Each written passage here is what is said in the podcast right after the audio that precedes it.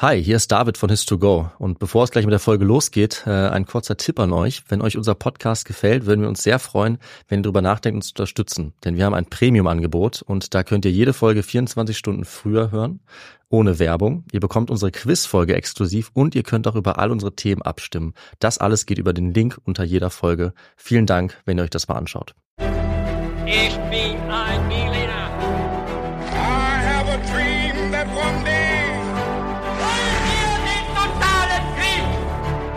Niemand hat die Absicht, eine Mauer zu errichten.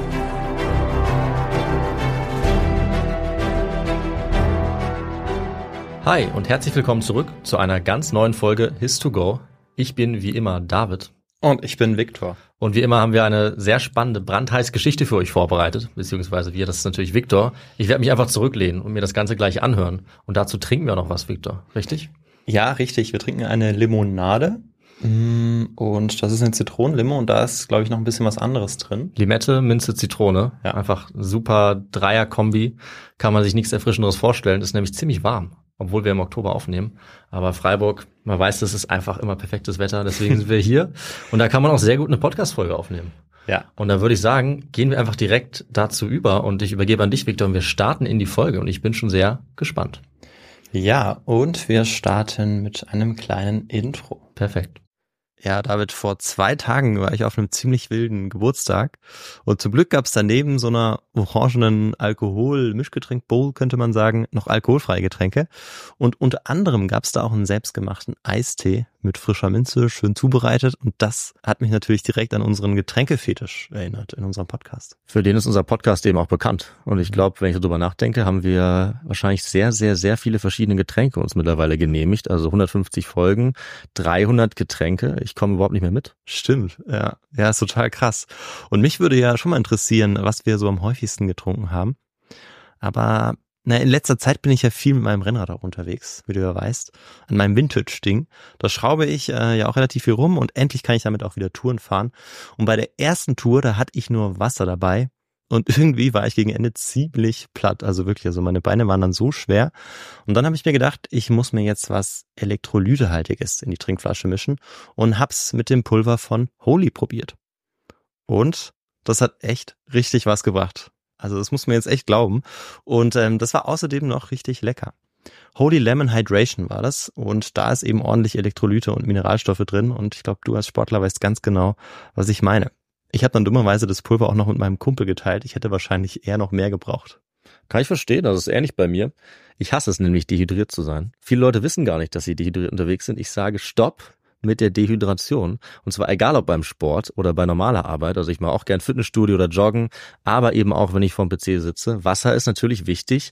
Es ist aber auch richtig gut, wenn man ein wirklich schmackhaftes Getränk hat. Das eben dann auch, wenn man Sport macht, am besten Elektrolyte zum Beispiel enthält. Aber auch, wenn ich arbeite, finde ich es gut, wenn es schmeckt und ich nicht nur Wasser trinken muss. Und da ist beispielsweise Holy Kiwi Strawberry um einiges besser. Das ist jetzt so mein Lieblingsgeschmack. Ich finde es aber auch ganz cool. Wir beide hatten so ein Starterpaket, die verschiedenen Geschmäcker auszuprobieren. Dann wird es noch weniger langweilig. Und wenn es richtig lange dauert oder richtig intensiv wird, ist es schon echt cool, wenn man was Leckeres und was Fruchtiges, Erfrischendes halt trinken kann. Deswegen ist meine Empfehlung eben hier der Holy Hydration Drink.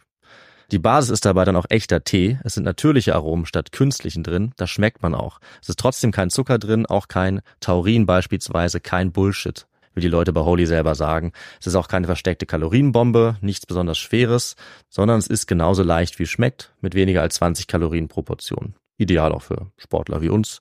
Und günstig ist das Ganze übrigens auch in jedem Fall. Also wir sagen ungefähr 80 Cent pro 500 Milliliter. Das ist deutlich weniger als herkömmliche Energy Drinks. Und noch besser mit eurem Shaker und mit den 100% recycelbaren Verpackungen entsteht auch ganz wenig Müll dabei. Ja, also probiert es unbedingt aus und das Starter-Set, das wir auch beide schon sehr gut kennen und sehr empfehlen müssen. Das heißt Starter-Set Deluxe und ist wirklich der perfekte Einstieg und dafür bekommt ihr mit uns 5 Euro Rabatt. Also anstatt 49,99 Euro kosten euch 43 Holy Drinks inklusive Shaker gerade einmal 44,99 Euro. Dafür braucht ihr den Code HIS2GO5. Also in unseren Shownotes findet ihr den Link dazu und dann gebt ihr einfach, wie gesagt, HIS2GO 5 ein. Alles zusammen und dann bekommt ihr diesen Rabatt. Na sagen wir Prost. Ja. Wie viele große Ereignisse in der Weltgeschichte beginnt auch unsere Geschichte mit einer kontingenten Erfahrung. Also anders gesagt, Mit einem Zufall. In Rosetta, in einem Fort, bereitet sich Leutnant Pierre-François Bouchard am 19. Juli 1799 auf den Angriff der osmanischen Truppen vor. Seit einem Jahr kämpfen die Franzosen unter General Napoleon dort um die Vorherrschaft. Das Fort in der Hafenstadt des Nildeltas ist aber in einem miserablen Zustand. Die Mauern und Wände sind so bröckelig, dass sie jeden Moment einstürzen können. Der Leutnant gibt seinen Soldaten deshalb den Auftrag, einen neuen Wall zu bauen. Mit Schaufeln bewaffnet macht sich jetzt das Regiment an die Arbeit. Stein um Stein, Mauerstück um Mauerstück werden jetzt abgerissen. Dann, zufällig, erblicken die Männer im Geröll eine dunkelgraue Steintafel, auf der etwas geschrieben steht. Unverzüglich melden sie den Fund ihrem Leutnant, der daraufhin zu ihnen eilt. Als Bouchard vor der staubigen Tafel steht, ist er sprachlos. Es scheint nämlich so, als ob auf dieser Steintafel drei unterschiedliche Schriften eingeritzt worden seien. Doch um sicher zu gehen, lässt er seine Vermutung von französischen Wissenschaftlern bestätigen, von denen etliche an der Ägypten-Expedition teilnehmen. Sie wissen sofort, welchen Wert diese Steintafel hat. Damit lassen sich womöglich die mythischen Hieroglyphen entziffern. Und endlich würden die Menschen herausfinden können, was auf den zahllosen ägyptischen Grabmälern und Tempeln geschrieben stand. Der Stein sollte so schnell wie möglich nach Paris gebracht werden.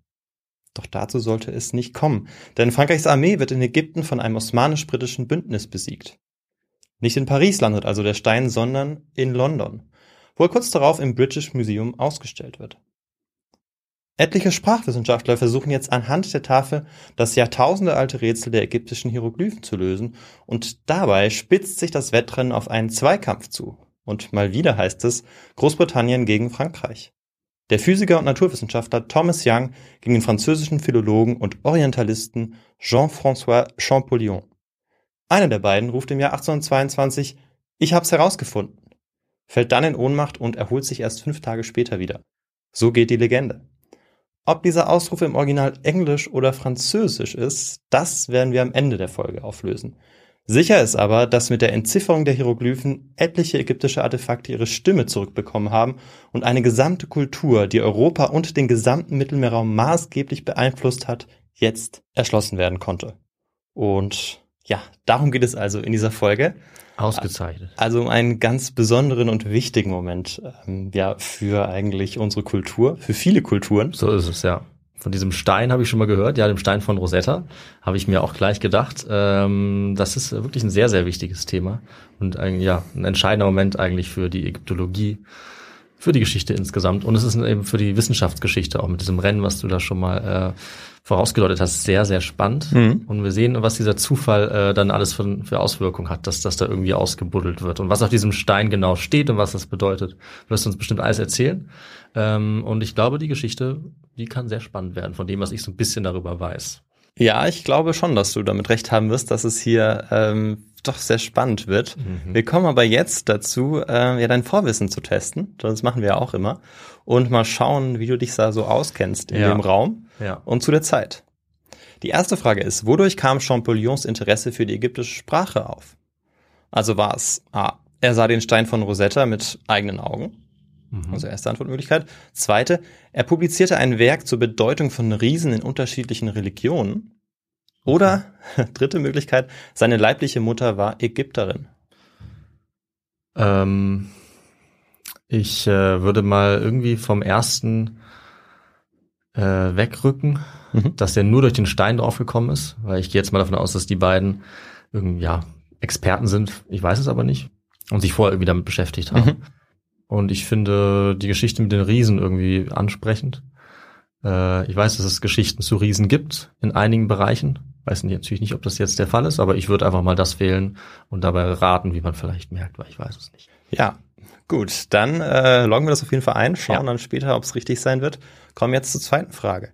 Welchen Bereich begründete der Universalgelehrte Thomas Young?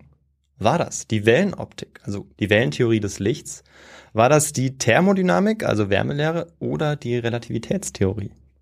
Okay. Ähm, die Relativitätstheorie, weiß nicht, denkt man an einen anderen Namen vielleicht, mhm. den wir alle neulich im Kino gesehen haben, mehr oder weniger. Vielleicht. Unter ja, Umständen. Ja. Glaube ich zumindest. Ähm, aber ja, ich das klingt nach Physik. Also offensichtlich ist er dann ähm, in mehreren Bereichen unterwegs, wenn er sich Mhm. auch Hieroglyphen noch anschauen wird. Äh, ich würde jetzt einfach mal auf die Wellenlehre äh, tippen. Das ist mein, mein Tipp. Mhm. Gut. Und dann kommen wir zur letzten Frage. Da gibt es auch nur zwei Antwortmöglichkeiten. Oh. Äh, was ermöglichte den Durchbruch bei der Entzifferung der Hieroglyphen? War es A, die Ausgrabung des Obelisken von Philae und seine bilinguale Inschrift, die eben dann ähm, auf dem Sockel zu sehen war? Oder war es ein Hinweis eines chinesischen Studenten in Paris? Hm. Okay. Hm. Ich sehe, du hast die Fragen, äh, die sind sehr detailliert auf, ausgewählt. Mist. Ich hatte eher Ja, gehofft, stimmt, stimmt diesmal. Die ja. Fragen sind ja. irgendwie so, ja, wo kam der Stein dann hin oder so. Aber nein, so einfach machst du es mir natürlich nicht. Ist ja, Ja. auch gut. Ähm, ich vertraue auf den äh, Studenten. Ich glaube, es sind manchmal vielleicht die, ja, die, die kleinen Anmerkungen, die spontanen Ideen und äh, die klugen Köpfe, die sich da einmischen, die vielleicht den entscheidenden Hinweis geben. Ja, das ist gut möglich. das schauen wir uns auch in der Geschichte an, wie alles andere. Ähm, Ja, perfekt. vielleicht musst du mich dann ab und zu daran erinnern, dass wir jetzt die Frage auflösen, das wäre damit wir äh, das nicht vergessen. wichtig, ja. Ja, weil das ist ja in der einen oder anderen Geschichte mal passiert. Das, aber wird, jetzt, das wird nie wieder passieren, das verspreche ich dir. Ich werde genau darauf achten. Sehr gut. Aber jetzt starten wir auf jeden Fall. Und unsere Reise beginnt in einem kleinen französischen Städtchen namens Figeac. Das liegt im Südwesten des Zentralmassivs, also ungefähr zwei Autostunden nördlich von Toulouse. Hier in Figeac wird am 23. Dezember 1790 Jean-François Champollion geboren und das in eine einfache Bibliothekarsfamilie, könnte man sagen. Weiß nicht, ob dieser Begriff existiert, aber ähm, sein, vor allem sein Vater hatte eine kleine Bibliothek, aber ähm, genau, er kam eigentlich aus einfachen Verhältnissen, Ja. also er war nicht besonders reich. Der junge Champollion ist bereits im Kindesalter ziemlich extrovertiert und selbstbewusst. Also ich nenne das jetzt mal so. Denn angelehnt an seinen Nachnamen hielt er sich für einen Löwen, einen Lion. Und Ah. ähm, einem, dem es schwer fiel, seine Emotionen zu zügeln. In einer frühen Biografie zu Champollion heißt es, dass Umgangsformen wie Ausbrüche, Widerspruch, Begeisterung und Trübsinn ihn in seiner ganzen Kindheit prägten und ähm, nicht nur zu diesem Zeitpunkt, sondern eigentlich behielt er diese Charakterzüge sein Leben lang. Also da haben wir vielleicht schon eine erste Vorstellung davon, wie dieser Champollion so getickt hat. Mhm. Laut einigen Biografien soll er aber nicht nur ähm, das Zitat Temperament eines heißblütigen Südländers gehabt haben, sondern auch eine ungewöhnlich dunkle Hautfarbe gehabt haben. Deshalb und weil die offizielle Mutter bei seiner Geburt 48 Jahre alt hätte sein müssen, gibt es Vermutungen, dass Champollions Vater eine Affäre hatte und das vielleicht sogar mit einer Ägypterin. Und die hätte er dann auf dem Jahrmarkt kennengelernt. Aber das bleibt reine Spekulation und ist deshalb auch nicht die Antwort auf unsere Natürlich Frage. nicht, das war ja völlig klar. Ja. Ja, gut erkannt. Ja, Du, logisch. kann, du wusstest natürlich, dass das genau so kommen würde. Genau so. Und jetzt wissen wir auch, dass es nur noch zwei Möglichkeiten gibt. Stimmt, ja. Und dass er als so aufbrausend wahrgenommen wurde, liegt womöglich auch daran, dass er neben seinen drei älteren Schwestern einen großen Bruder hatte, der so ganz anders war als er. Sein Name war Jacques Joseph und er war eher besonderer, ruhiger und er litt seltener unter diesen auch extremen Stimmungsschwankungen. Das könnte man ja auch sagen, dass das ähm, ja den, den jungen Champollion, also seinen kleinen Bruder, immer wieder heimgesucht hat. Er wurde dann auch bald der Fixpunkt des zwölf Jahre jüngeren Jean-François, denn zu seinen Eltern hatte dieser eher ein distanziertes Verhältnis, also vor allem zu seiner Mutter. Und deshalb gab es eben auch diese Gerüchte, ob Okay. es wirklich die leibliche Mutter war oder nicht. Das Ja. kommt nochmal dazu. Aber wie gesagt, dafür äh, gibt es keinerlei Beweise. Es war dann auch sein großer Bruder, der ihm das Lesen und Schreiben beibrachte, wobei er sich auch die Unterstützung, also der große Bruder seines ehemaligen Latein- und Griechisch-Lehrers sicherte. Beiden, dem Lehrer und Jacques Joseph, fielen aber schon sehr früh auf, dass der junge Champollion, Champollion le Jeune, wie er sich auch später nennen sollte, dass er ein enormes Schreib- und Lesetalent hatte. Bereits im Alter von zehn Jahren trägt der kleine Bruder ihm Ausschnitte aus den Werken Homers und Vergils vor, und zwar auswendig. Und das in den originalen griechischen bzw. lateinischen Fassungen. Da wissen wir beide ganz genau, dass das nicht so leicht ist. Richtig, ja.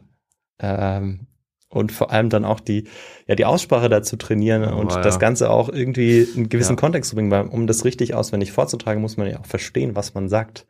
Das Und- ist genau der Punkt, wo der kleine Junge schon deutlich weiter war als wir beide. Ja, absolut richtig. Dann aber kommt es zu einem kurzen Bruch, denn Jacques Joseph, also zwischen den beiden Brüdern, denn Jacques Joseph zieht in die Stadt Grenoble.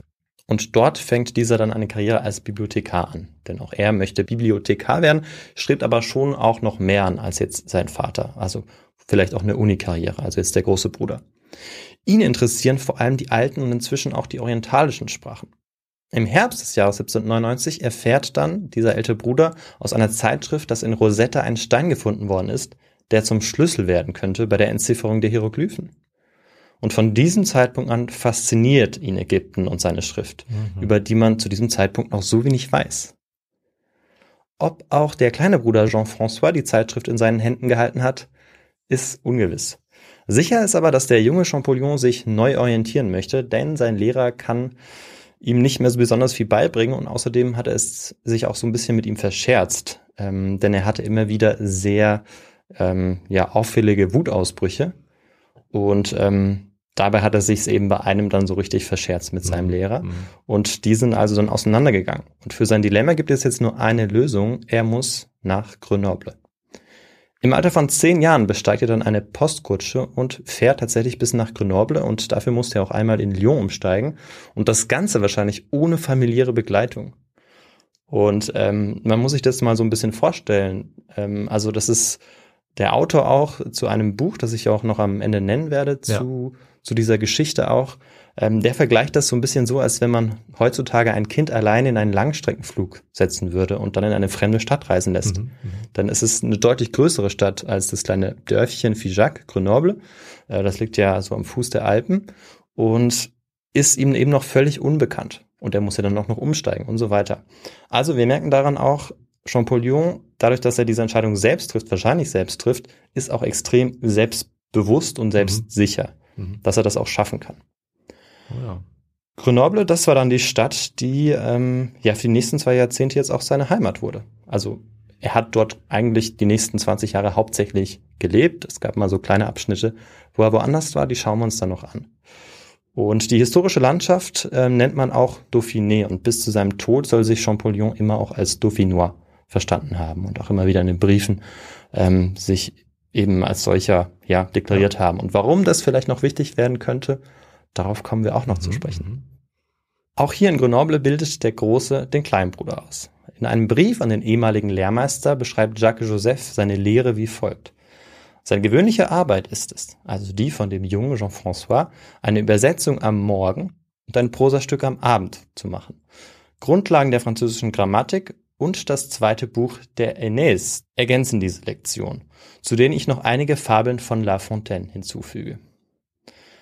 Aber ewig konnte das so nicht weitergehen, denn der kleine Bruder hatte immer mehr Fragen und bald so viele Fragen, dass ähm, ja der große Bruder den Wissensdurst einfach nicht mehr stillen konnte und dass auch die heimische Bibliothek des, des Bruders gar nicht mehr ausreichte in Grenoble jetzt. Er wurde dann bald auf eine Klosterschule geschickt und erlernte dort die semitischen Sprachen Arabisch, Syrisch, Chaldäisch, Hebräisch und die alte Sprache Ägyptens, das Koptische. Und mit 13 schreibt Jean-François dann seine erste publizierte Abhandlung, in der es um Anmerkungen zur Fabel der Riesen geht. Ach. Das ist zumindest der Titel in der Übersetzung. Okay. Konkret äh, geht es eigentlich darum, dass er dort feststellt, dass nahezu alle alten Völker der Welt in ihren Religionen Giganten aufgenommen haben, mhm. die sich ständig in einer Rebellion gegen die Götter befinden. Außerdem stellt er dabei fest, dass die Griechen die Mehrzahl ihrer Fabeln aus dem Orient und besonders von den Ägyptern übernommen haben. Und von dieser Zeit, von diesem Moment an, als er verstand, wie wichtig die ägyptische Kultur war, um die Geschichte der eigenen auch zu begreifen, von da an begann sich der junge Jean-François für Ägypten zu interessieren. Und zwar so sehr, dass er eines Tages in der Bibliothek seines Bruders alle Seiten herausgerissen haben soll, bei denen es um Altägypten ging. Also Opfer seines wütenden Interesses wurden dann antike Autoren wie Strabo, Diodor, Plinius oder Plutarch. Okay, also er war richtig besessen von dem Thema. Ja.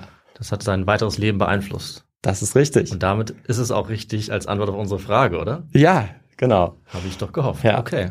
Also richtig. wirklich die Riesenerzählung. Ja, ist ein spannendes Thema, das durchaus auch manchmal ähm, ja, vielleicht etwas zu weit gedacht wird, ob es Riesen wirklich gab. Gab es natürlich nicht, Spoiler. Aber gibt es auch auf anderen Kontinenten. Also es gibt es auch mhm. Südamerika, diese Erzählungen beispielsweise. Also ja, und natürlich spielen sie in der Bibel eine Rolle. Das ist schon spannend, dass die alle sich äh, diese Geschichte erzählen, aber es ist vielleicht auch naheliegend zu denken, dass es sowas gibt. Wir ja. denken an die Zyklopen beispielsweise auch in Griechenland oder die Riesen der Bibel und so weiter und so fort. Ne? Ja, Spannendes richtig. Thema.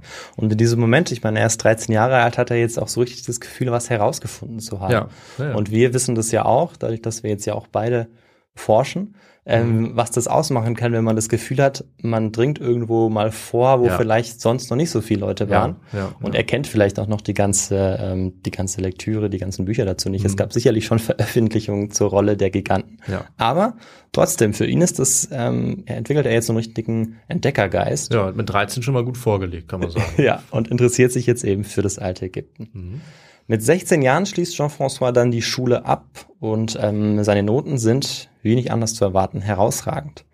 Seinem Bruder zufolge gibt es jetzt nur zwei Städte, in denen ihm eine adäquate Ausbildung in orientalischen Sprachen zuteil werden kann.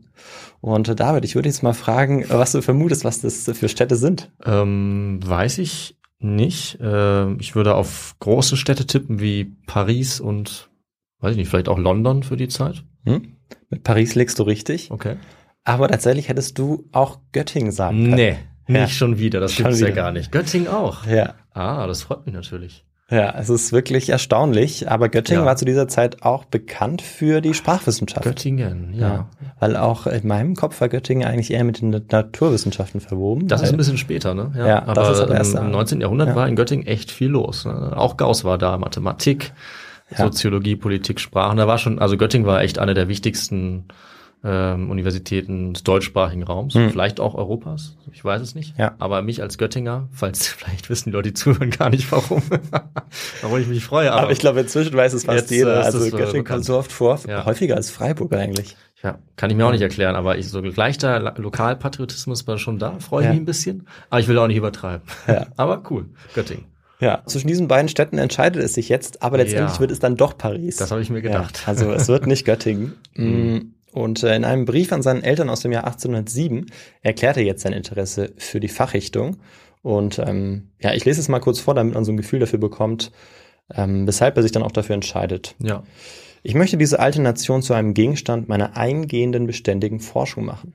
Die Begeisterung, mit der die Beschreibung ihrer unermesslichen Monumente mich antreibt und die Bewunderung, mit der ihre Stärke und ihr Kenntnisreichtum mich erfüllen, werden ganz gewiss durch die neuen Eindrücke, die ich erhalten werde, noch größer werden.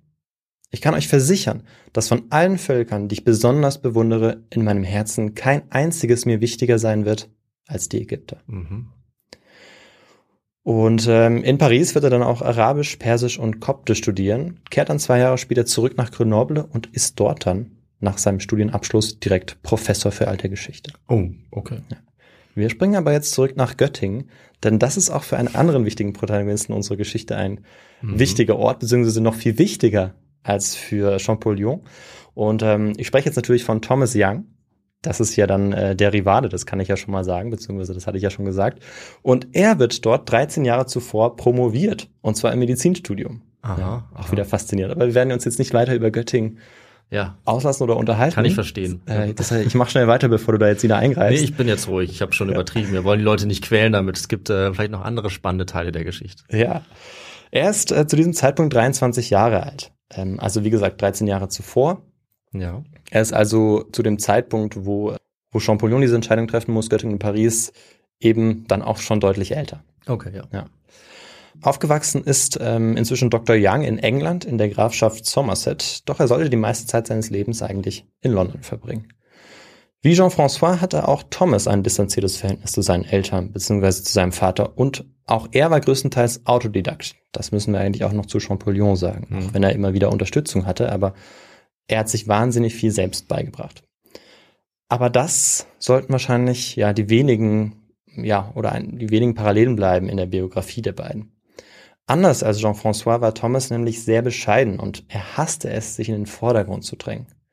Seine ersten Schriften ließ er sogar anonym veröffentlichen. Und auch anders als Champollion fiel es Young schwer, sich auf ein Gebiet jetzt zu spezialisieren. Er entwickelte also schon sehr früh eine Neigung zur Polymathie, also Vielseitigkeit bzw. Universalgelehrtheit. Mhm. Und davon sollte die Menschheit auch durchaus profitieren. Nach seiner erfolgreichen Promotion praktizierte er nämlich nicht nur als Augenarzt, sondern widmete sich auch der Erforschung des Augenlichts beziehungsweise der Brechkraft des Auges. Aber das ist noch nicht alles. Er forschte nämlich außerdem auch zur Wellentheorie des Lichts und begründete sie damit auch Das ist ja ein Ding. und konnte dabei auch neue Phänomene erklären und Dinge beweisen, an denen Isaac Newton noch gescheitert war. Mhm. Und damit haben wir eine zweite Frage aufgelöst. Ja. Und ähm, auch da liegst du wieder richtig. Mhm. Finde ich gut. Ja, Glückwunsch. So kann es weitergehen. Und ja, seine Erfolge auch im Bereich der Physik führen dazu, dass Albert Einstein ihm dann auch sogar seinen Dank ausspricht für ähm, die wichtigen Erkenntnisse, die er ausgearbeitet hat und ähm, ja, zählt ihn zu den größten Forschern des 19. Jahrhunderts. Aber posthum wahrscheinlich. Die beiden haben sich jetzt nicht getroffen. Ja, ja, Ja. ja, klar. Also Okay. Albert Einstein ist ja, lebt ja größtenteils Anfang des 20. Jahrhunderts und forscht dort auch. Und ähm, genau, Thomas Young Anfang des 19. Jahrhunderts. Mhm.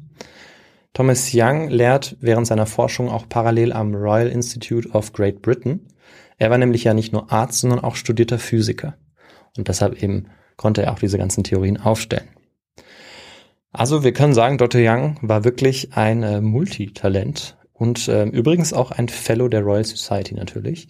Ähm, also ein ausgewähltes Mitglied dieser ja, illustren Gesellschaft. Nebenbei beschäftigt sich Dr. Young auch mit der Astronomie, der Konstruktion von Schiffen, der Stimmung von Musikinstrumenten und den mathematischen Grundlagen von Lebensversicherung. Oh. Okay. Vor allem Anfang der 1810er hatte er dann aber ein neues Hobby, und zwar ägyptische Papyri, von denen seit Napoleons Expedition in Ägypten so einige in Europa im Umlauf waren. Er entwickelte eine Begeisterung für die Linguistik, was auch daran lag, dass er eine humanistische Ausbildung genossen hatte. Als Arzt beherrschte er natürlich das Lateinische, daneben aber auch das Griechische. Als Teenager war er sogar für seine Kalligraphie Graeca gelobt worden, also seine Schönschrift im klassischen Griechisch, und hatte damit sogar in der ein oder anderen Veröffentlichung mitgewirkt. Young und äh, Champollion hatten jetzt also beide ein Interesse für die ägyptische Schrift entwickelt, doch trotz ihres gemeinsamen Interesses waren sie völlig unterschiedliche Persönlichkeiten. Champollion hatte in Bezug auf Ägypten einen Tunnelblick, schreibt der Ägyptologe John Ray, und er neigte zu Anfällen von Euphorie und Verzweiflung und später war daran beteiligt, einen Aufstand gegen den französischen König anzuzetteln, wofür er vor Gericht gestellt werden sollte. Young dagegen war, abgesehen von seiner universalen Gelehrsamkeit und seinem völligen Desinteresse an tagespolitischen Angelegenheiten, ein Mensch, der auch im vertraulichsten Gespräch nicht das geringste Anzeichen einer Übertreibung oder gar einer persönlichen Färbung des in Frage stehenden Gegenstands zeigte. Das sagte dann ein enger Freund Youngs, ähm, der ihn dann so beschrieb. Also wir haben hier diese Gegensätze, einmal beschrieben vom Ägy- Ägyptologen John Ray, einmal von einem Freund von Young, die wirklich bis ins Extreme gehen. Young interessierten eigentlich nur intellektuelle Dinge, also das Lesen, das Nachdenken, das Schreiben und gelegentlich auch das Experimentieren. Und das alles eigentlich in der Einsamkeit seines Studierzimmers oder in den Gebäuden der Royal Society. Dann 1814 landet neben einem Buch ein Brief aus Grenoble auf dem Schreibtisch des Beauftragten für auswärtige Angelegenheiten der Royal Society.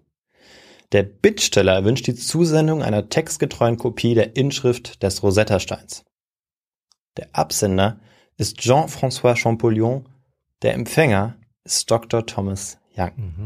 Und in diesem Moment beginnt der Wettstreit um die Entzifferung der Hieroglyphen zwischen Champollion und Young, zwischen einem selbstbewussten und wankemütigen Orientalisten und einem besonnenen Universalgelehrten.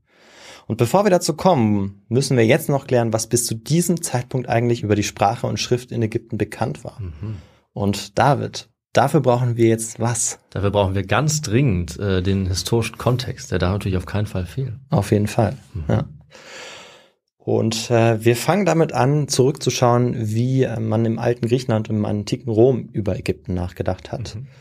Und eigentlich wird schon zu dieser Zeit die altägyptische Kultur romantisiert.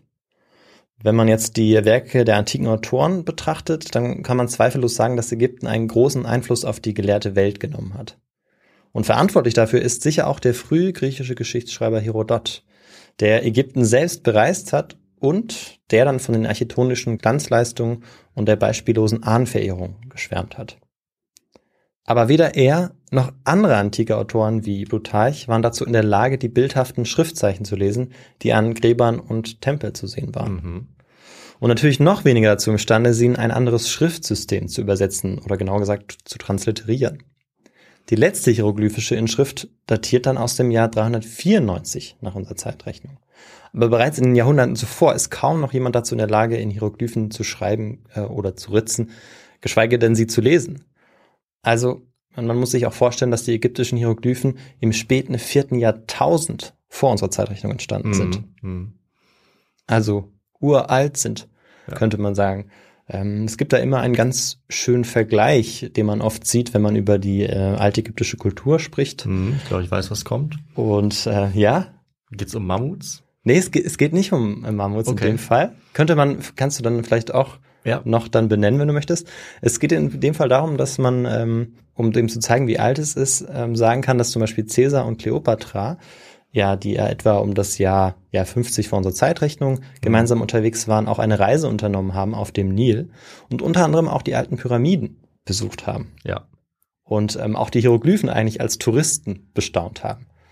Und dass sie sie eben als Touristen bestaunt haben, liegt auch einfach daran, dass ähm, zwischen Kleopatra und dem König, der die Stufenpyramiden bauen ließ, mehr Jahre vergangen ähm, sind als Mhm. zwischen jetzt unserer Zeit im Ja. Ähm, ja zu Kleopatras oder Cäsars. Ja, ja. Das ist ein guter Vergleich, ja. Also dann können wir uns das vielleicht nochmal vorstellen, wie alt auch einfach diese ägyptische Kultur ist. Mhm. Und man muss dazu sagen, dass Kleopatra ja auch äh, zwar dann Pharaonin war, aber ja eigentlich auch gar keine Ägypterin in dem Sinne, sondern Griechin, weil die ägyptische ja, Herrschaft über das Land ja sogar schon untergegangen war. So lange, so viele Jahrtausende waren zwischen dem ersten Pharao und ihr als letzter Pharaonin ja vergangen. Ja. Das kommt auch nochmal dazu. Und genau diesen historischen Kontext brauchen wir jetzt, um Oh. zu verstehen, wie sich die Sprache und die Schrift entwickelt, weil Ja, die verändert natürlich. sich ja dann auch. Das wusste ich natürlich. Ich wollte Ja. es nur schon mal vorbereiten, klar. Ja. Denn, dass die Sprache äh, und die Schrift sich ändert ähm, und dass die Hieroglyphen dann auch mehr oder weniger verschwinden, Ja. daran ist unter anderem auch kein geringerer als Alexander der Große schuld, der ja einen kulturellen Umschwung einfach mit sich brachte, dadurch, dass er die hellenistische Kultur dort etablierte. Also ähm, ja, die griechische Kultur dort äh, einfach mitbrachte mit seinen Makedonen. Und 332 äh, vor unserer Zeitrechnung wird beispielsweise das Griechische dann auch zur Hofsprache.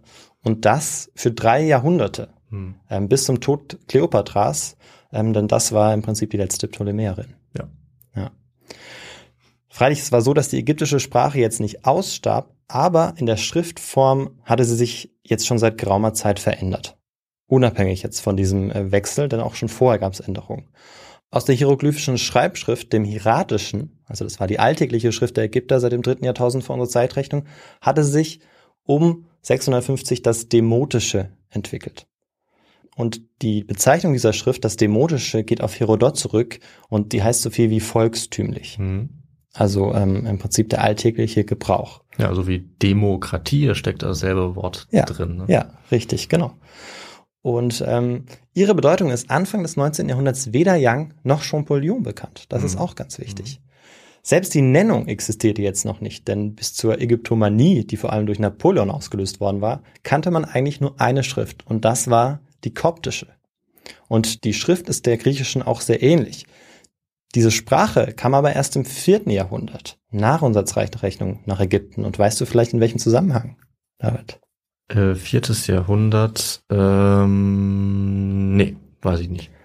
Das hängt damit zusammen, dass Rom christianisiert wird Ah, okay. mit Konstantin. Mhm. Genau. Und in Ägypten etabliert sich dann eben diese Sprache, die heute auch noch, na wobei heute nicht mehr, aber die eben zu diesem Zeitpunkt, wo Champollion und Yang forschen, immer noch die, äh, die Sprache der Liturgie ist, der ähm, koptisch-orthodoxen Gläubigen. Mhm.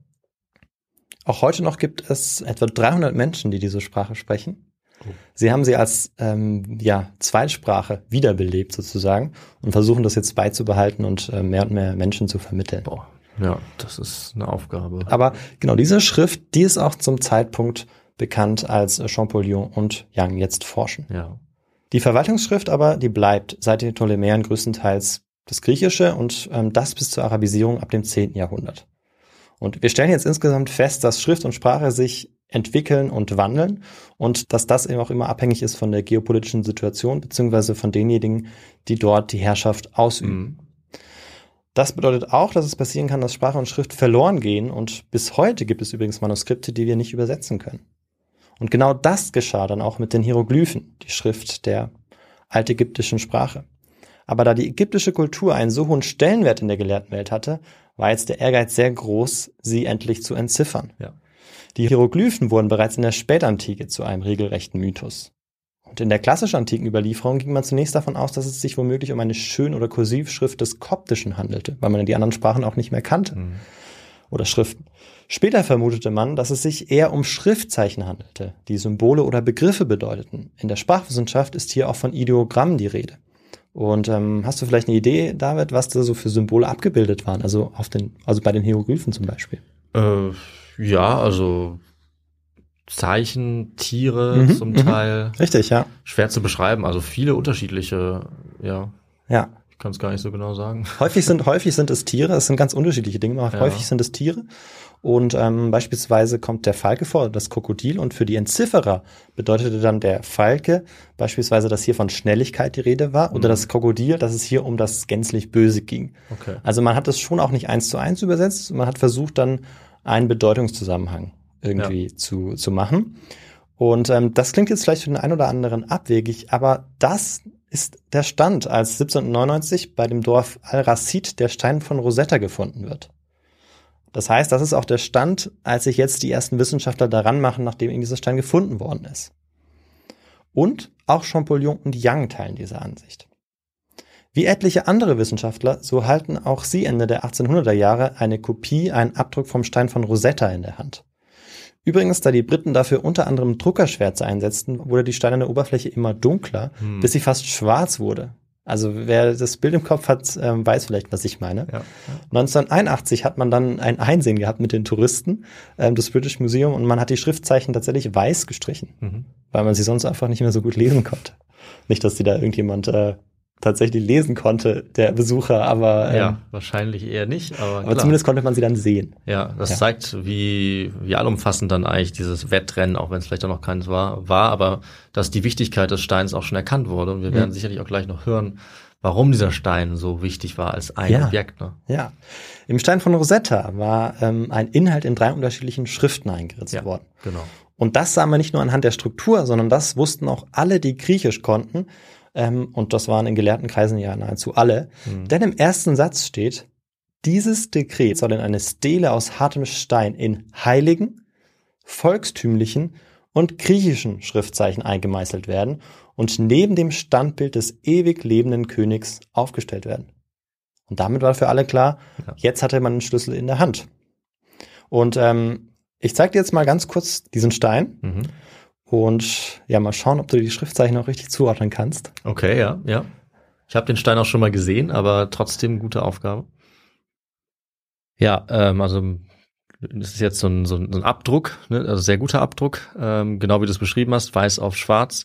Äh, und wenn man genau hinguckt, würde ich sagen, oben scheinen doch die Hieroglyphen zu sein. Das ist einfach die bildähnlichste Mhm. Schrift. Dann bin ich mir ehrlich gesagt gar nicht ganz sicher. Ich hätte gesagt, unten griechisch und in der Mitte dann koptisch, Demotisch, äh, beziehungsweise demotisch. hieratisch, ja. Ah ja. Äh, ja, das würde ich sagen. Ja, das ist äh, richtig, genau. Man kann das ganz gut erkennen, wenn man sich so ein bisschen die diese schnörkelhaften Ja. ähm, Schrift anschaut und das eben das, was eigentlich am Alphabet ähnlichsten aussieht, doch ganz unten ist. Mhm, mhm. Und ähm, auf dem auf der Abbildung, die ich dir gezeigt habe, ist vielleicht noch was anderes zu erkennen, ähm, wenn man sich jetzt das ganze Bild anschaut. Ja, ähm, von unten nach oben ist sozusagen mehr Zeichen oder mehr Text und dann wird es immer weniger. Vielleicht meinst du das. Also die Hieroglyphen brauchen am wenigsten Raum und es könnte sein, dass da was fehlt. Ja, genau. Darauf wollte ich Da hinaus. Ecke. Äh, Da fehlt ein dran. großer Abschnitt bei den Ja. Hieroglyphen. Und das ist auch ein Problem, Mhm. ähm, denn man hat nur einen Teil. Das ist ähm, aus einer Stele herausgebrochen worden. Ja, das macht es natürlich schwieriger. Ne? Ja, und macht die Entzifferung schwieriger, ist richtig. Und wir schauen uns an, wie die Sprachwissenschaftler jetzt vorgehen. Und du hast schon richtig erkannt, dass ähm, ja eigentlich die Schriftzeichen, die hieroglyphischen Schriftzeichen zu einem großen Anteil auch ähm, nicht mehr da sind, nicht mehr vorhanden sind, Hm. Ähm, weil einfach der Stein, der rausgebrochen worden ist, ähm, eben dort an den Ecken endet. Ja, und also die es ist nicht so, dass es irgendwie so anders, anderweitig fehlt. anderen Teile hat man auch nicht mehr gefunden. Die sind irgendwo. Richtig, vielleicht richtig. liegen sie noch irgendwo. Vielleicht, ja. Ähm, das Demotische aber in der Mitte ist fast vollständig. Mhm. Und deshalb ist es auch so, dass die Sprachwissenschaftler damit beginnen, zu versuchen, diese Schrift erstmal überhaupt zu verstehen und zu übersetzen, Ja. weil die kennen sie ja auch noch nicht. Und man ging auch davon aus, ähm, wie du es vielleicht auch vermuten würdest, dass es äh, bei dieser Schrift eher alphabetische Buchstaben sein könnten. Also vielleicht könnte man hier am ehesten einen entsprechenden Lautwert zu den Schriftzeichen finden. Die ersten bekannten Orientalisten, die sich dann dem Stein von Rosetta widmen, sind der Graf Antoine Isaac Silvestre de Sassy und sein Schüler, der schwedische Diplomat Johann Ackerblatt. Und jetzt gibt es eigentlich eine ganz grundsätzliche Annahme, wie die Sprachwissenschaftler vorgehen. Und zwar ist es für den Orientalisten und Autor der Champollion-Biografie Andrew Robinson so, dass es eine Conditio sine qua non gibt. Also, dass es im Prinzip eine Voraussetzung gibt, ohne die gar nichts geht. Aha. Und zwar, dass man in seinem Kopf große Mengen der gelesenen Schrift nach ihrem Aussehen sortieren, vergleichen und wenn nötig verwerfen muss. Denn auf die eine oder andere Weise entwickelt sich eine Schrift fortlaufend weiter und kann auch Ähnlichkeiten zu anderen behalten, Mhm. beibehalten. Also beispielsweise zur, zur koptischen, zum griechischen, aber auch zu den semitischen Sprachen, hebräisch und so weiter. Trotz dieser offensichtlichen Bedingungen braucht es jetzt für einen ersten kleinen Durchbruch aber erst den Hinweis eines chinesischen Studenten. Oh. Er wies die beiden Wissenschaftler darauf hin, dass die chinesische Schrift auch nicht ausschließlich begrifflich ist, sondern einen phonetischen Anteil hat. Vor allem, wenn es darum geht, fremdländische Begriffe wie Namen beispielsweise zu schreiben. Und diese sind meistens auch äh, als solche gekennzeichnet. Und ähm, da fiel den beiden vor allem Ackerblatt auf, dass einige Hieroglyphen oval umrundet waren. Mhm. Das ist vielleicht wie bei uns, wenn was kursiv geschrieben ist in so einem Text. Äh, also jetzt, um einen modernen Vergleich zu ziehen. Mhm. Also Wissenschaftler würden mir da sicherlich widersprechen. Ähm, aber so ungefähr, damit wir uns das vorstellen können. Und dieses oval umrundete ist nichts anderes als eine Kartusche. Vielleicht hat jemand diesen Begriff schon mal gehört in Bezug auf, Ja, äh, ja. auf äh, die Hieroglyphen. Und ähm, Kartusche heißt das Ganze, weil das ähm, für, die, für die Franzosen, die damals da unterwegs waren, so aussah wie eine Patronenhülse. Denn ähm, dort war ja größtenteils die französische Armee unterwegs in Ägypten und hat dort versucht, diesen Machtbereich für sich zu sichern, vor allem um ähm, ja, gegen die Briten vorgehen zu Mhm. können und dort ähm, den Handel zu unterbinden von den Briten. Eine solche Kartusche befand sich auch auf dem Stein von Rosetta und mit der griechischen Übersetzung fanden sie jetzt heraus, dass hier der Eigenname Ptolemaios stand. Und damit konnten sie einige Lautwerte zuordnen, aber dieser Versuch blieb jetzt erstmal noch relativ fehlerhaft. Also man ist noch lange nicht am Ziel angekommen. Und genau hier kommen Champollion und Young ins Spiel, die sich im Jahr 1814 auf der Grundlage dieser Vermutungen verstärkt dem Stein von Rosetta zuwenden. Und dabei ist es wichtig zu betonen, dass beide unabhängig voneinander arbeiten, auch wenn es diesen kurzen Briefkontakt gab. Young in London und Champollion in Grenoble, wo es in den Jahren 1814 und 1815 aber ordentlich drunter und drüber geht. Die Stadt war nämlich bekannt für ihre republikanisch-bonapartistische Ausrichtung und Mhm. das wird in diesen Jahren zu einem großen Problem. Nach Waterloo wollen die Royalisten wieder ihre Macht restaurieren und gehen dabei hart gegen republikanische oder bonapartistische Rebellen vor. Und Grenoble galt dabei sogar als eine Art Nest der Republikaner, denn hier hatte Napoleon auch seinen ersten Halt gemacht, nachdem er aus der Verbannung zurückgekehrt war, also aus Elba. Und er hatte ja vor allem, nachdem er dort verbannt worden war und wieder zurückgekehrt ist, den Republikanern versprochen, dass er ähm, die Macht nicht mehr auf sich vereinen würde, sondern er war da deutlich offener, einfach um ganz viele Leute um sich zu Ja, scharen. für 100 Tage halt, ne? Insgesamt hat er 100 Tage dann geherrscht, ja. Und hier hat er auch äh, die berühmten Söhne der Stadt dann kennengelernt, Grenobles, und das waren zu diesem Zeitpunkt auch schon die Champollions. Oh. Die neue royalistische Regierung um Ludwig den 18. verbannt die Champollions aus Grenoble zum Zweck der Umerziehung. Sie werden also jetzt dafür bestraft, dass sie mit Napoleon Kontakt hatten. Auch wenn nicht ganz feststeht, inwiefern sie denn tatsächlich Republikaner waren, beziehungsweise ähm, ja, aktiv praktizierende Republikaner waren Ja. Im Sinne von ähm, ja, irgendwelchen Revolten oder so. Na, du meinst ja, dass unser einer Protagonist auch schon an einem, an einem Plan beteiligt war äh, gegen den, den König. Was Das ist genau, das ist. Jean-François, das ist unser Stichwort, Ja. richtig. Vielleicht hat man sich das dann doch noch wieder irgendwie, hat man sich dessen erinnert. Ja. Das ähm, sollte aber erst jetzt passieren. Also das war so. vorher ein, ähm, eine Ah. Vorausschau auf diesen Moment. Das war ja von einem Historiker, Ja, dann habe äh, ich das von einem Ägyptologen. Ray, also kein Historiker, Ägyptologe. Ähm, und genau das passiert jetzt im Jahr 1817, denn ähm, in diesem Jahr steht Jean-François dann vor Gericht, weil er angeblich mit der Trikolore in der Hand eine Revolte angezettelt haben soll. Verstehe. Mhm. Champollion le Jeune hat aber Glück. Er wird freigesprochen. Aber die bestehenden Spannungen erschweren jetzt seine Forschung zu den Hieroglyphen. Außerdem wird er zu dieser Zeit auch immer häufiger krank, ist erschöpft von den politischen Wirren, ähm, aber auch von dem nächtelangen Lesen, Nachdenken und Schreiben. Auch die Kopfschmerzen und die Atemnot, unter der er seit seiner Kindheit litt, suchen ihn jetzt immer häufiger heim. Im Juli 1821 verlässt er dann seine Heimat und reist nach Paris, wo er auf einen Neuanfang hofft und vor allem auf die Schätze der Nationalbibliothek. Denn in Grenoble fehlen ihm auch einfach die Manuskripte. Mhm. Und er muss, es geht ja vor allem auch darum, zu diesem Zeitpunkt auszuprobieren, zu beobachten, zu versuchen, irgendwie andere Sprachen zu finden, die ähnlich, Schriften vor allem zu finden, die ähnlich äh, aussehen, um dann irgendwie Verbindungen schaffen zu können. Ja. Das ist das Kerngeschäft. Und äh, er hat dann auch Glück, denn die französische Regierung verzeiht jetzt ähm, seinem Genie, also Jean-François. Denn äh, seine republikanische Vergangenheit war jetzt eigentlich noch ungeklärt. Hm. Äh, aber die, ähm, die neue Regierung beließ es jetzt ähm, dabei. Trotz der Verbesserung jetzt seiner Forschungssituation macht er partout keine Fortschritte hinsichtlich der Entzifferung der Hieroglyphen. Noch im April des Jahres sind zwei seiner drei Schlussfolgerungen völlig falsch. Nämlich, dass das Demotische auf keinen Fall alphabetisch ist und die demotischen und hieroglyphischen Symbole grundsätzlich Zeichen für Dinge und nicht für Laute sind. Seine dritte Schlussfolgerung war, dass das Demotische eine einfache Modifikation des hieroglyphischen Systems war, das sich von diesem nur durch die Form seiner Zeichen unterscheidet. Damit hatte er recht, doch das hatte sein Rivale bereits viel früher herausgefunden. Denn während Champollion mit den politischen Wirren in seinem Land zu kämpfen hatte, war Dr. Young richtig vorangekommen. In einem Brief an die Kollegen de Sacy bemerkt der Universalgelehrte, also Thomas Young in London, dass die demotischen Schriftzeichen und die Hieroglyphen eine frappante Ähnlichkeit haben, was darauf hindeutet, dass das Demotische in einer direkten Beziehung zu den Hieroglyphen steht. Das ist aber noch nicht alles. Könnte die visuelle Ähnlichkeit zwischen der hieroglyphischen und demotischen Schrift nicht auch bedeuten, dass sie nach denselben linguistischen Grundsätzen funktionieren? Also dass die demotische Schrift eben keine alphabetische ist, sondern eine begriffliche oder symbolische oder vielleicht sogar eine Mischung aus alphabetisch und symbolisch. Als Beispiel versuche ich jetzt mal einen modernen, nicht wissenschaftlichen Vergleich zu ziehen.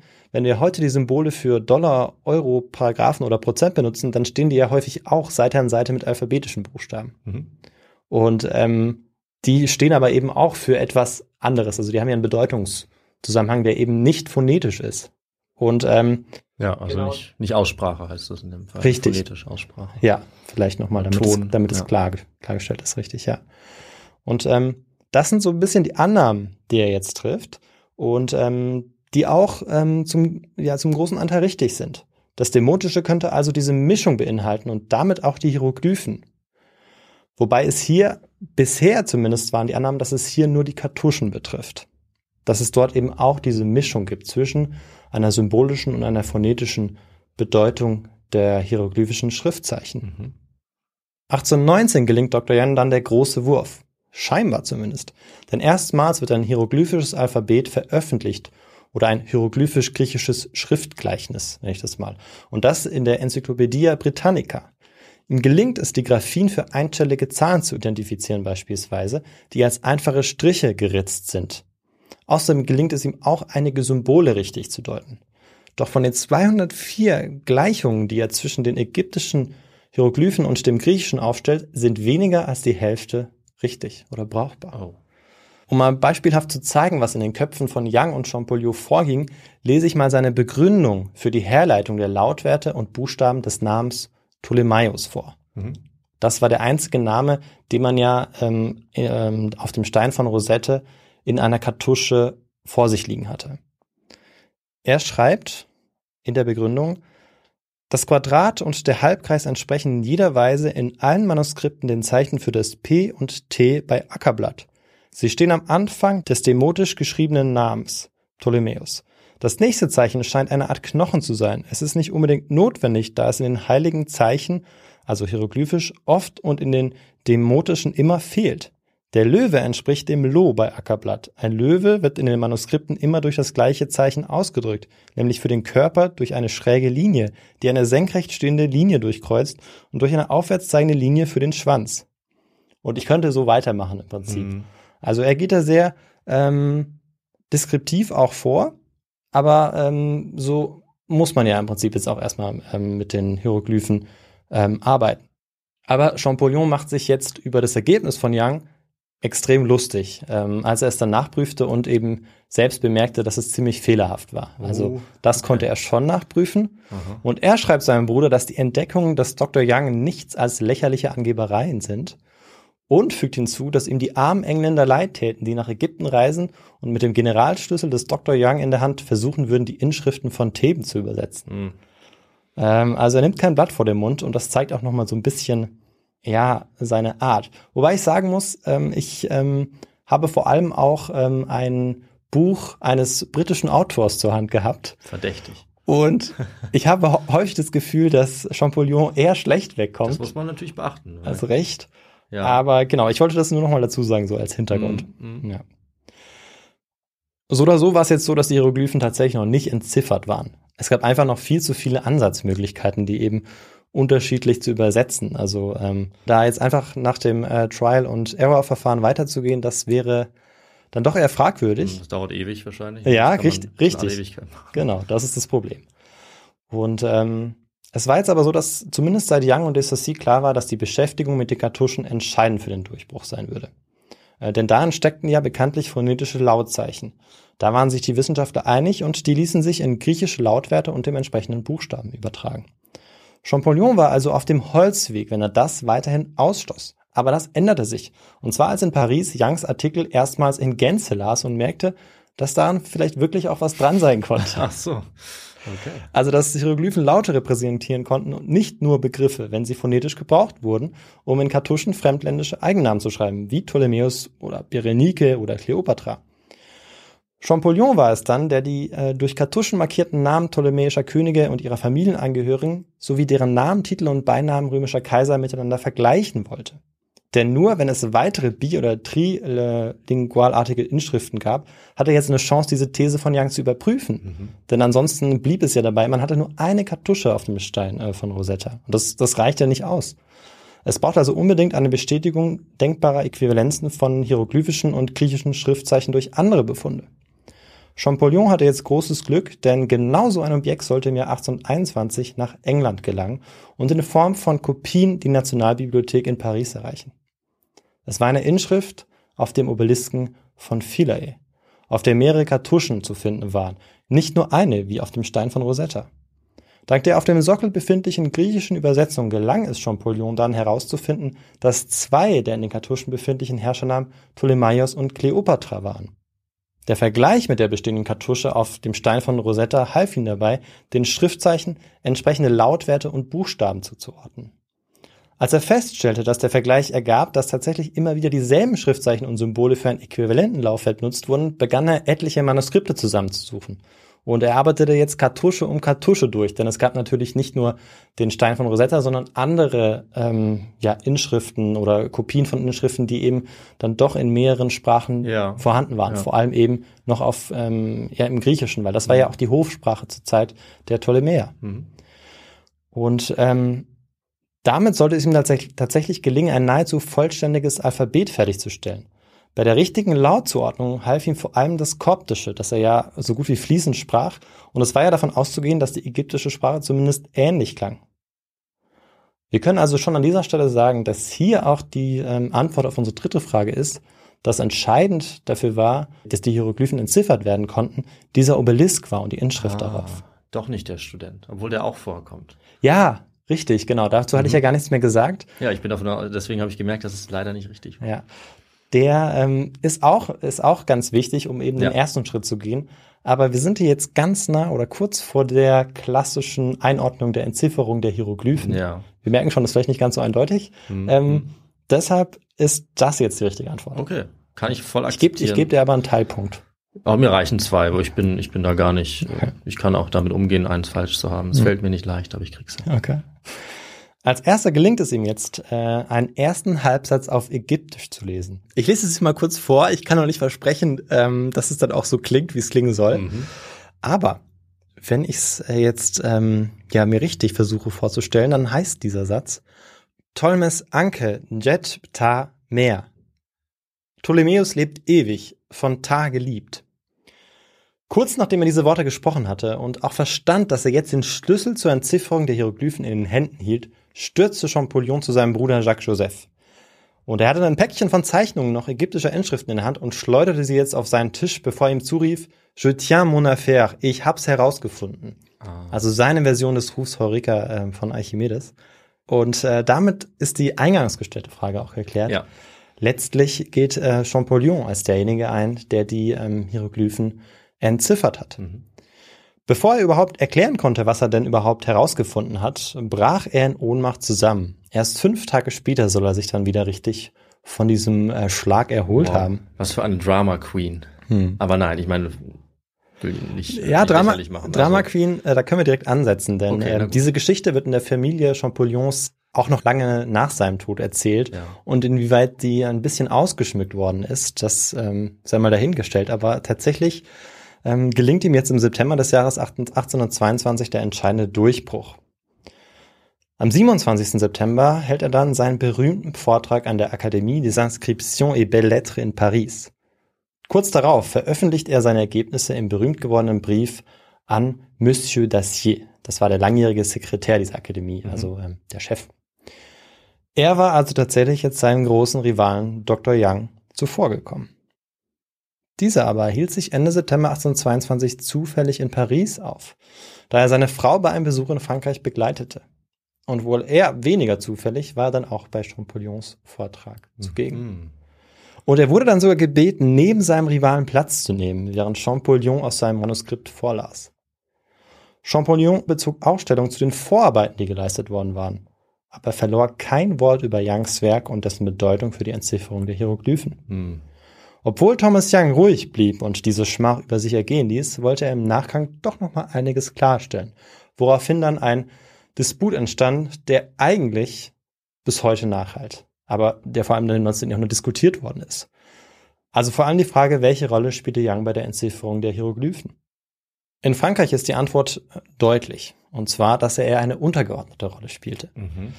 Woanders, äh, vor allem natürlich in England, hebt man aber vor allem die Leistung aller anderen Orientalisten vor, die sich mit den Hieroglyphen auseinandergesetzt haben, unter anderem eben auch Dr. Young. Und erst sehr spät gestand dann auch Champollion ein, dass Young zumindest äh, einen nicht unerheblichen Einfluss auf die Entzifferung der Hieroglyphen gehabt hat. Aber beschreibt es immer noch sehr vorsichtig. Ja, Also, ähm, schon. Ja. Diese Entzifferung, ähm, die schreibt er sich schon hauptsächlich selbst auf, äh, auf die Fahne. Und ähm, es ist dann so, dass Champollion ähm, weiterforscht natürlich. Also er ist noch lange nicht am Ziel angekommen und findet dann auch heraus, dass äh, sein hieroglyphisches Alphabet nicht nur auf die Kartuschen, sondern auch auf viele andere ägyptischen Wörter anwendbar ist. 1824 veröffentlicht Champollion dann ähm, eine revolutionäre Abhandlung seiner Ergebnisse und dort ähm, ist dann auch ein Alphabet abgedruckt. Es war ihm nämlich gelungen, ein sogenanntes Basisalphabet von mehr als 20 phonetischen Lautzeichen zu entwickeln.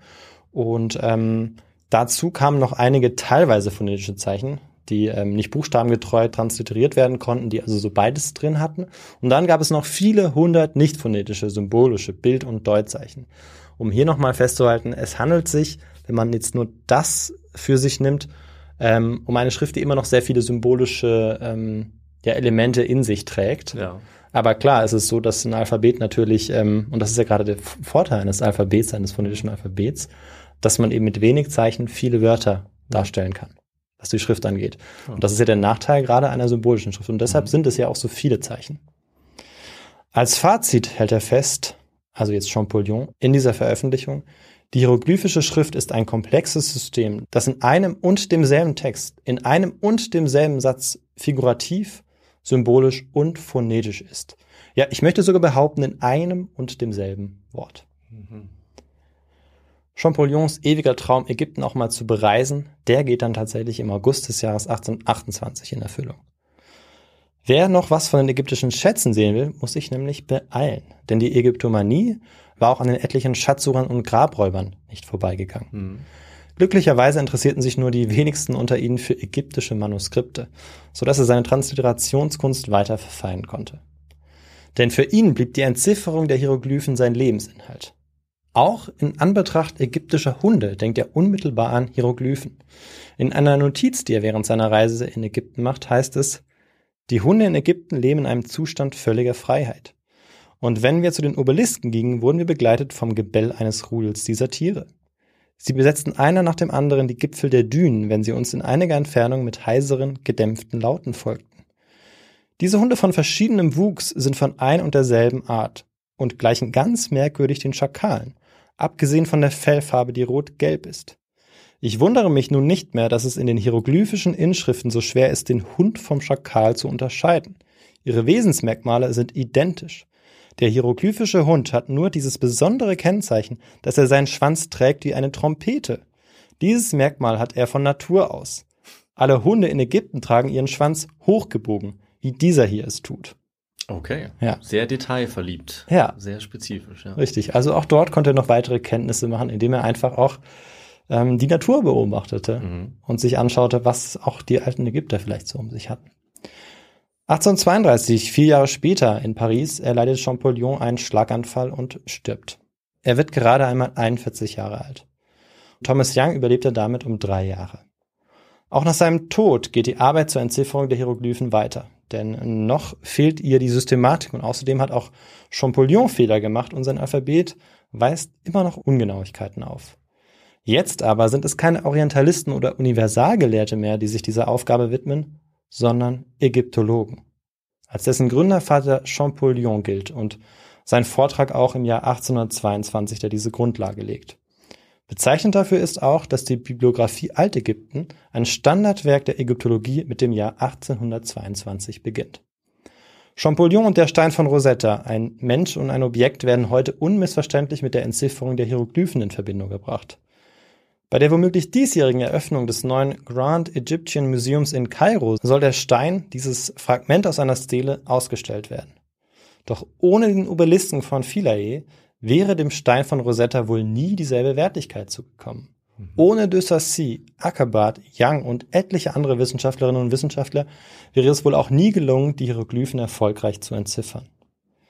In den Schlussworten des Autors Andrew Robinson, ähm, dem Autor und Orientalist auch, der eine Biografie Champollions geschrieben hat, ähm, heißt es, dass beide, Youngs Interessenvielfalt wie Champollions Fixierung des Erkenntniswillens auf ein einziges Ziel wesentlich waren für den revolutionären Durchbruch, den Champollion und er allein 1822 verkündet hat. Mhm. Und damit sind wir am Ende der Geschichte angelangt. Ja, super. Dann vielen, vielen Dank für diese Geschichte. Die ist ja eigentlich eine Geschichte, um andere Geschichten überhaupt erst erzählen zu können. Mhm. Äh, also eine ganz wichtige Grundlage, wie klar geworden ist. Wissenschaftsgeschichte, Linguistikgeschichte und der Beginn der Ägyptologie, der wir dann so viele spannende Geschichten äh, verdanken. Also eigentlich müsste man diese, diese Geschichte voranstellen und dann andere Folgen hören. Das stimmt, äh, ja. Zum Beispiel zu ägyptischen Inhalten, was da die Geschichte angeht. Ähm, und wir sehen auch, dass es noch nicht so lange her ist. Ne? Also dass eben Jahrtausende lang sich die Leute schon Gedanken gemacht haben. Äh, wahrscheinlich auch unsere Kleopatra oder so, was denn da äh, geschrieben steht, wenn sie das eben nicht lesen konnte oder bald die Leute das dann vergessen haben. Das ist schon Wahnsinn, gerade für die Wissenschaft. Man kann es auch vergleichen mit Keilschrift, auch die wurde erst äh, vor nicht allzu langer Zeit entziffert und wenn man das dann schafft, hat man da eben auf einmal hunderte, tausende Quellen, die man lesen Mhm. kann und von quasi von einem Jahr aufs andere so viel mehr, was man rausfinden kann über eine ganze Kultur. Das ist eigentlich unglaublich, was das für die Wissenschaft für einen Moment gewesen ist. Ja. Was man dann alles damit machen Ja. kann. Ne?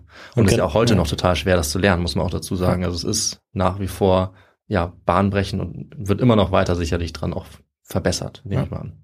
Und ich finde, man hat auch gerade gemerkt, wie, wie faszinierend du das selbst fandest. Also einfach diese, diese Möglichkeiten, die sich da eröffnen. Und Ja. ich, man muss sich vorstellen, dass es für Champollion Young genauso war, als sie dann in diese Momente waren, da dran zu forschen und zu wissen, dass sie es vielleicht schaffen, Ja. dass sie diese Schrift zu entziffern und damit etliche Manuskripte, Dokumente da zugänglich machen, äh, die ganzen äh, Grabmälern eine Stimme zu geben. Und ähm, ja, ich glaube, mit dieser Euphorie ist äh, vor allem dann auch Champollion dran gegangen. Mhm. Und ähm, es gibt auch viele, die sagen, dass das ihn auch so krank gemacht hat. Mhm. Ähm, diese, diese extreme Übermüdung und Arbeit und Versuche, die Hieroglyphen zu entziffern, die haben ihn dann auch ähm, letztendlich dann den Tod gebracht. Ja, kann, gut möglich, wahrscheinlich, aber eben nachdem er sein Lebensziel auch erreicht hat und Ja. sozusagen die, die Krönung erreicht hat von ja mehr als tausend Jahren versuchen, das zu entschlüsseln oder noch, oder noch länger, ne? das muss man auch sagen. So lange wird daran geforscht und dann schaffen dies. Das muss also ein wahnsinniges Gefühl sein, zu denken, ich bin als erste Person jetzt gerade drauf gekommen, was hier geschrieben steht. Wie oft passiert sowas? Hm. Ich denke, nicht allzu oft. Und es gibt ja immer noch einige Dinge, die noch nicht entschlüsselt sind. Hast du mal kurz gesagt, das bekannteste ist dieses Voynich-Manuskript. Genau, das Ja, hatte ich man auch bis heute nicht notiert. weiß, was das für eine Sprache sein soll, äh, was da geschrieben wird, ob es überhaupt eine Sprache ist, ob es nur Quatsch ist, so viele Theorien. Und das hätte man, ja gut, bei den Hieroglyphen jetzt nicht, aber so in der Art und Weise hätte man auch weiter rätseln können, wenn nicht einige wichtige Funde gemacht worden wären. Das haben wir auch gesehen in der Geschichte, wie entscheidend dieser Zufall war. Mhm. Also eigentlich unglaublich. dass sowas passiert. Und das erst vor rund 200 Jahren. Also super spannend, Victor.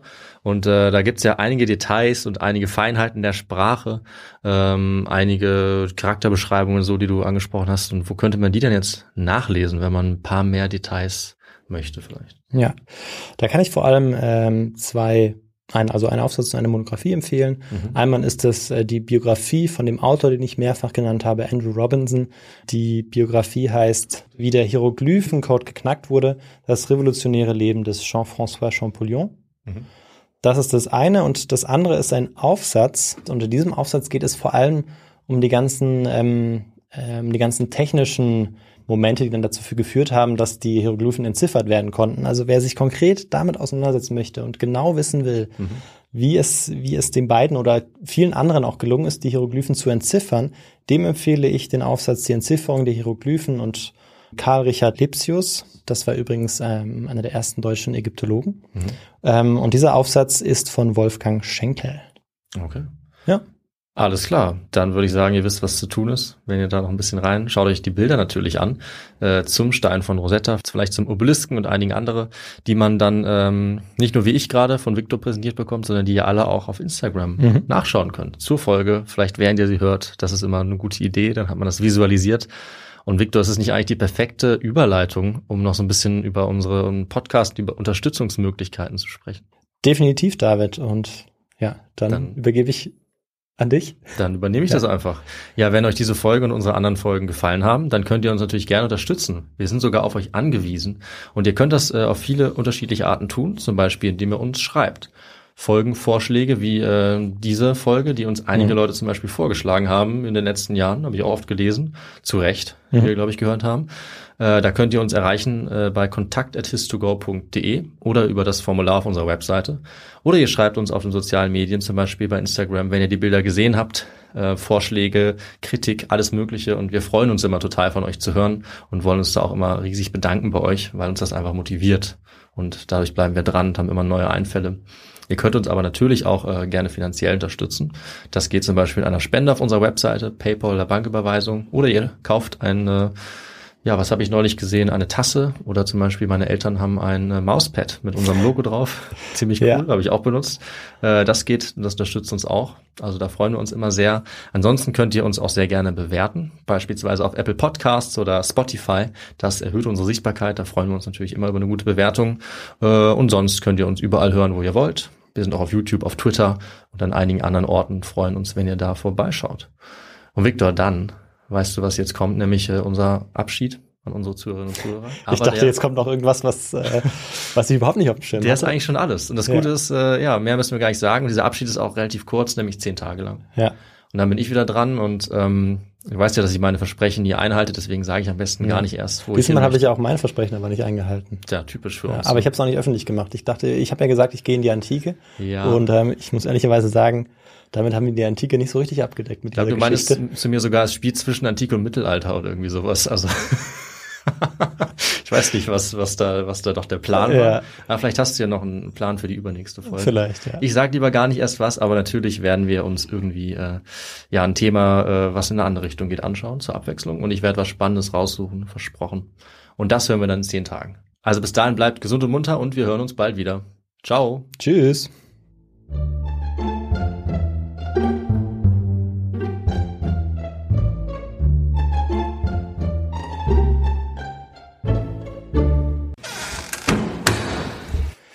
Als erster gelingt es ihm jetzt, äh, einen ersten Halbsatz auf Ägyptisch zu lesen. Okay. Toles Ankre Jet Ptamer. Ptolemäus.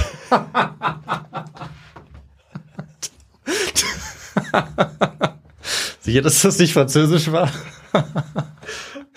Tamer? Okay. Sorry. Okay. Ever catch yourself eating the same flavorless dinner three days in a row? Dreaming of something better? Well, HelloFresh is your guilt-free dream come true, baby. It's me, Kiki Palmer. Let's wake up those taste buds with hot, juicy pecan-crusted chicken or garlic butter shrimp scampi. Mm. Hello Fresh. Stop dreaming of all the delicious possibilities and dig in at HelloFresh.com. Let's get this dinner party started. Hi, I'm Daniel, founder of Pretty Litter. Did you know cats tend to hide symptoms of sickness and pain? I learned this the hard way after losing my cat, Gingy. So I created Pretty Litter, a health monitoring litter that helps detect early signs of illness by changing colors, saving you money and potentially your cat's life. Pretty Litter is veterinarian developed, and it's the easiest way to keep tabs on your fur baby's health right at home. Go to prettylitter.com and use code ACAST for 20% off your first order and a free cat toy. Terms and conditions apply. See site for details. Planning for your next trip? Elevate your travel style with Quince. Quince has all the jet setting essentials you'll want for your next getaway, like European linen, premium luggage options, buttery soft Italian leather bags, and so much more. And is all priced at 50 to 80% less than similar brands. Plus, Quince only works with factories that use safe and ethical manufacturing practices. Pack your bags with high-quality essentials you'll be wearing for vacations to come with Quince. Go to quince.com slash pack for free shipping and 365-day returns.